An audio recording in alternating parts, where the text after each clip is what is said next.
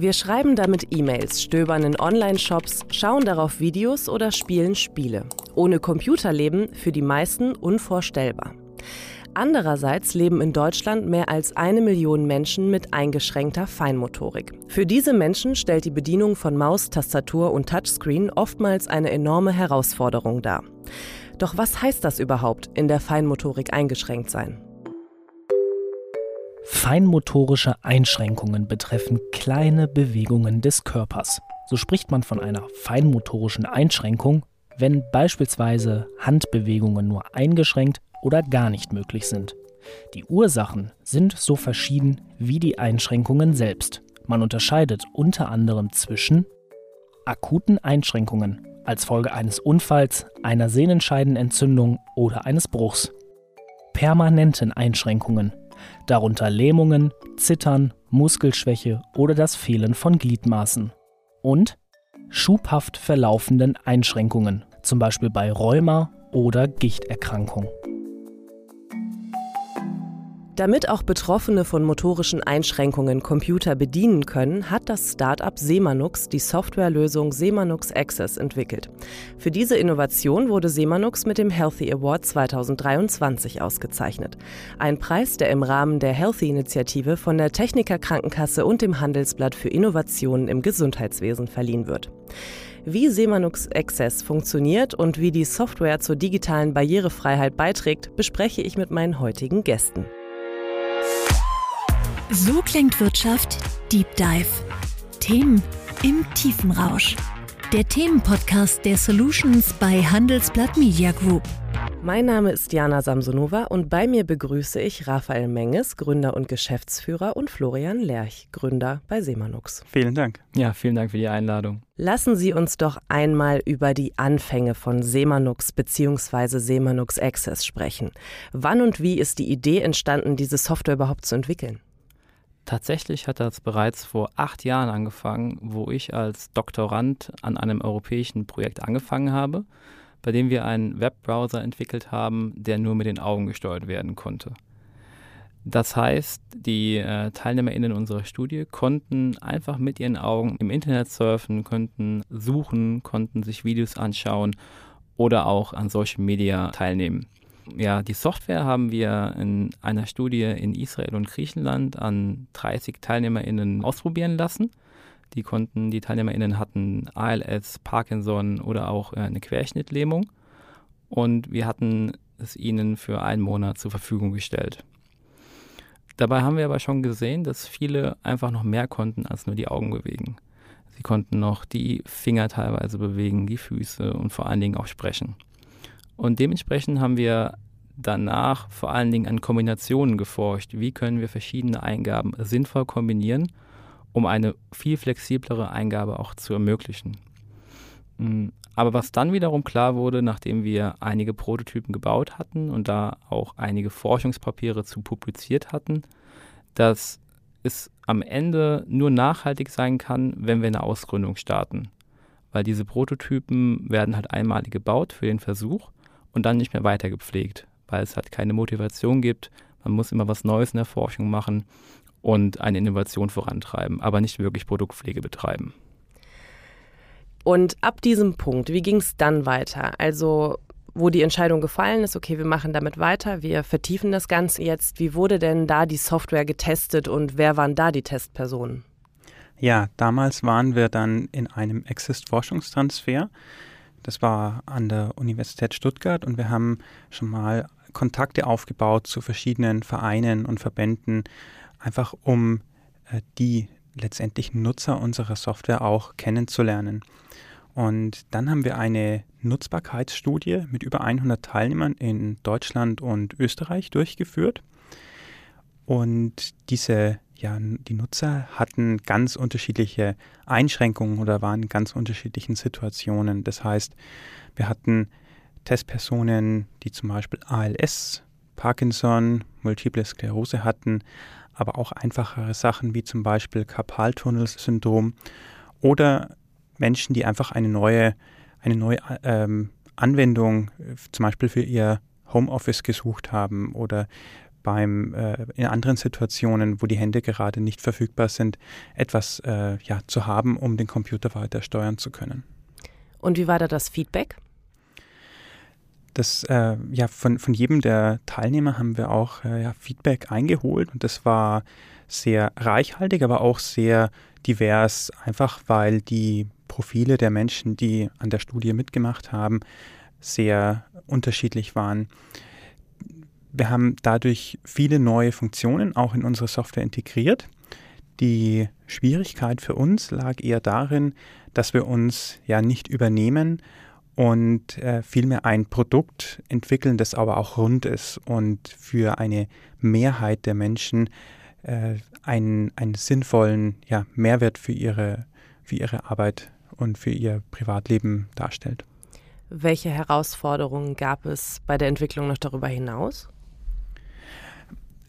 Neben der Softwareentwicklung war das für uns auch die Unternehmensgründung. Für uns alle, für alle vier Gründer von uns war das was Neues. Natürlich hat man das irgendwie mal in der Theorie so gehört, wie man, wie man dann Unternehmen äh, gründet, aber das dann wirklich selbst zu machen, das war nochmal ein ganz anderer Schritt, dass man sich um Sachen wie die ganzen rechtlichen äh, Themen, Finanzplanung, Marketing und Vertrieb selbst kümmert. Das war für uns eine große Sache, haben wir aber auch, haben dabei aber auch viel gelernt und ich würde sagen, es hat auch Spaß gemacht.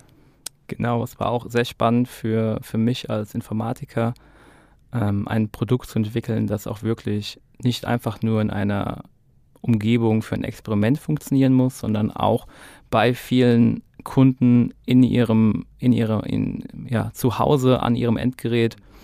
Und da haben wir auch wirklich viel gelernt. Und in Ihren Worten, welches Problem löst denn eigentlich Semanux Access? Heutzutage bedienen wir unsere Computer bzw. die Zugänge zur digitalen Welt hauptsächlich mit unseren Händen. Das heißt, wir benutzen Maus, Tastatur oder einen Touchscreen, benötigen dafür sehr feinmotorische Fähigkeiten in unseren Fingern. Aber das steht vielen Menschen in, ja, nicht zur Verfügung, sei es der Situation geschuldet oder auch einfach wegen einer Krankheit oder Behinderung. Und wir bieten mit Simulux Access eine Software an, die ganz viele unterschiedliche Alternativen zu dieser traditionellen Steuerung anbietet. Und jede dieser Alternativen ist eben für eine ganz bestimmte Situation oder für eine ganz bestimmte Einschränkung geeignet. Und damit decken wir ein sehr großes Spektrum der Einsatzmöglichkeiten ab. Jetzt sind Sie ja nicht die Ersten, die so eine Lösung entwickelt haben, die zur digitalen Barrierefreiheit beitragen soll. Was genau ist denn Ihr USP? Also was macht Ihre Lösung so einzigartig? Ja, genau diese flexible Kombination von unterschiedlichen Eingaben, die auch keine teure Spezialhardware benötigen. Das heißt, bei unserer Software benötigt man nur einen handelsüblichen Computer, kann sich die Software runterladen und direkt nutzen. Also keine teure Spezialhardware, das heißt, das heißt vor allem, man braucht keinen besonderen Eye-Tracker oder Infrarotkameras, sondern es reicht die ganz normale Webcam, die in jedem äh, Laptop, in jedem Computer auch eingebaut ist. Wenn ich mich jetzt für Semanux Access entscheide, was erwartet mich denn da konkret? Also wie funktioniert das Ganze? Also das kann man sich so vorstellen wie bei jedem anderen Programm auch man geht einfach auf unsere Webseite, lädt sich die entsprechende Datei herunter, installiert sie, es gibt einen Installationsmanager und dann geht es auch schon los. Wir brauchen keine große Kalibrierung und wir bieten bereits für jeden neuen Nutzer ein paar voreingestellte Profile an, mit denen man sofort starten kann. Einfach Profile, die sinnvolle Kombinationsmöglichkeiten beinhalten. Das heißt, man kann sich das, äh, das ist man muss da nichts groß irgendwie dazulernen, sondern man kann das Programm wie jedes andere auch benutzen. Es ist intuitiv. Bei Ihnen spielt ja auch das Thema künstliche Intelligenz eine Rolle. Wo genau kommt das denn zum Einsatz? Künstliche Intelligenz kommt bei unserem Produkt an unterschiedlichen Stellen zum Einsatz. Insbesondere nutzen wir das Webcam-Bild, um das Gesicht des Nutzers, der Nutzerin vor dem Computer zu finden und das im Raum einzuordnen.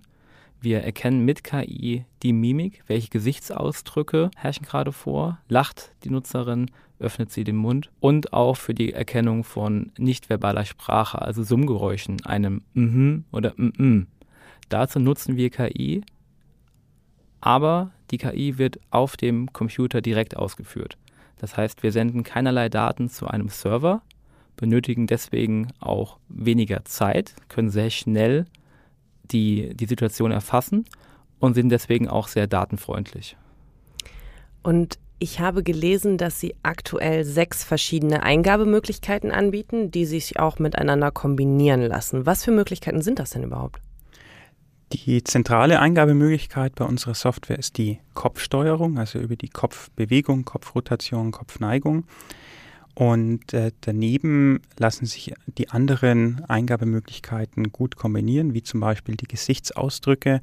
Da gibt es auch verschiedene, wie eben Mund öffnen, lächeln, Augen zwinkern. Eine, die dritte Eingabemöglichkeit ist die nichtverbale Spracherkennung oder auch Summerkennung für Laute, die ja keinen direkten ähm, die keine direkte Bedeutung in unserer Sprache haben, wie zum Beispiel mhm, äh, äh. Und äh, dazu lassen sich dann eben noch Hardware-Eingabegeräte nutzen. Und da gibt es auch eigentlich drei ja, Klassen davon. Das sind einmal äh, Fußschalter, zum anderen Finger- und Handschalter und äh, zuletzt auch die Eye-Tracking-Geräte von Drittherstellern. Und wenn ich jetzt beispielsweise sage, okay, das funktioniert für mich gut, wenn ich den Mund öffne oder lächle, was löse ich denn damit genau aus? Also wenn man das Programm benutzt, dann sieht man erstmal einen orangen Kreis. Das kann man sich so vorstellen, das ist der Ersatz für den Mauszeiger sonst. Und äh, der bewegt sich dann quasi mit deiner, mit deiner äh, Kopfbewegung über über, die, über den äh, Bildschirm. Und an der Stelle, an der, an, der ich eine, an der ich eine Aktion ausführen möchte, also zum Beispiel einen Linksklick oder einen Doppelklick ausführen, ähm, öffne ich dann eben äh, den Mund oder ich lächle, je nachdem, welche Aktion ich mit welcher, mit welcher Eingabemöglichkeit verknüpft habe. Und dazu bieten wir auch eine weitere Überlagerung des Bildschirms mit einem Menü an sodass man auch mit nur einer einzigen Geste verschiedene Aktionen quasi auswählen kann. Das heißt, normalerweise macht vielleicht das Mundöffnen einen Linksklick, aber man kann im Menü auch dann kurzzeitig sagen, okay, beim nächsten Mundöffnen möchte ich gerne einen Doppelklick auslösen. Und so kann man mit sehr wenigen Eingaben sehr viele verschiedene Funktionen erreichen. Aktuell ist die Software ja für Windows und Mac-Computer verfügbar. Wie sieht es denn mit Tablet und Smartphone aus? Ist da auch was geplant? Also unsere Technologie ist äh, prinzipiell auf allen Plattformen ausführbar. Das ähm, Hindernis auf den mobilen Betriebssystemen wie iOS und Android sind Beschränkungen der Hersteller. Deswegen können wir dort äh, die Software nicht über, über allen anderen Programmen eben anzeigen und alle anderen Programme damit steuern. In einzelnen Apps jedoch ähm, wäre das durchaus möglich und dazu haben wir auch schon Anfragen aus der Industrie bekommen. Wenn man das, wenn man das vielleicht noch hinzufügen kann, auf einem Windows-Tablet gibt es diese Beschränkungen nicht und äh, deswegen ist unsere Software auf Windows-Tablets ganz normal ausführbar. Und wie geht es denn jetzt eigentlich weiter mit Semanux? Als nächstes steht die Zertifizierung unseres Produktes Semonox Access als Medizinprodukt bei uns an. Das heißt, dass wir das Produkt insbesondere für Menschen mit motorischen Einschränkungen besser zugänglich machen und auch besser anpassen. Mittelfristig wollen wir unsere Technologie quasi in jedes Büro bringen, um die Ergonomie zu erhöhen. Das heißt, wir wollen Maus und Tastatur nicht ersetzen, sondern sinnvoll ergänzen. Zum Beispiel stellen wir uns vor, dass wir vielleicht die Maus mal links liegen lassen und ähm, die Tastatur weiter benutzen für Texteingaben, aber einen Klick oder eine Mausbewegung durch eine Kopfbewegung ersetzen. Und ganz langfristig beziehungsweise ähm, auch in Planung ist ein sogenanntes Semanux SDK, also Software Development Kit, womit andere Hersteller unsere Technologie in ihre Produkte einbauen können. Das heißt, wir bringen unsere Technologie der Kopferkennung, der Mimikerkennung, der Summerkennung in die Produkte von anderen. So klingt Wirtschaft Deep Dive. Der Themenpodcast der Solutions bei Handelsblatt Media Group. Abonnieren Sie.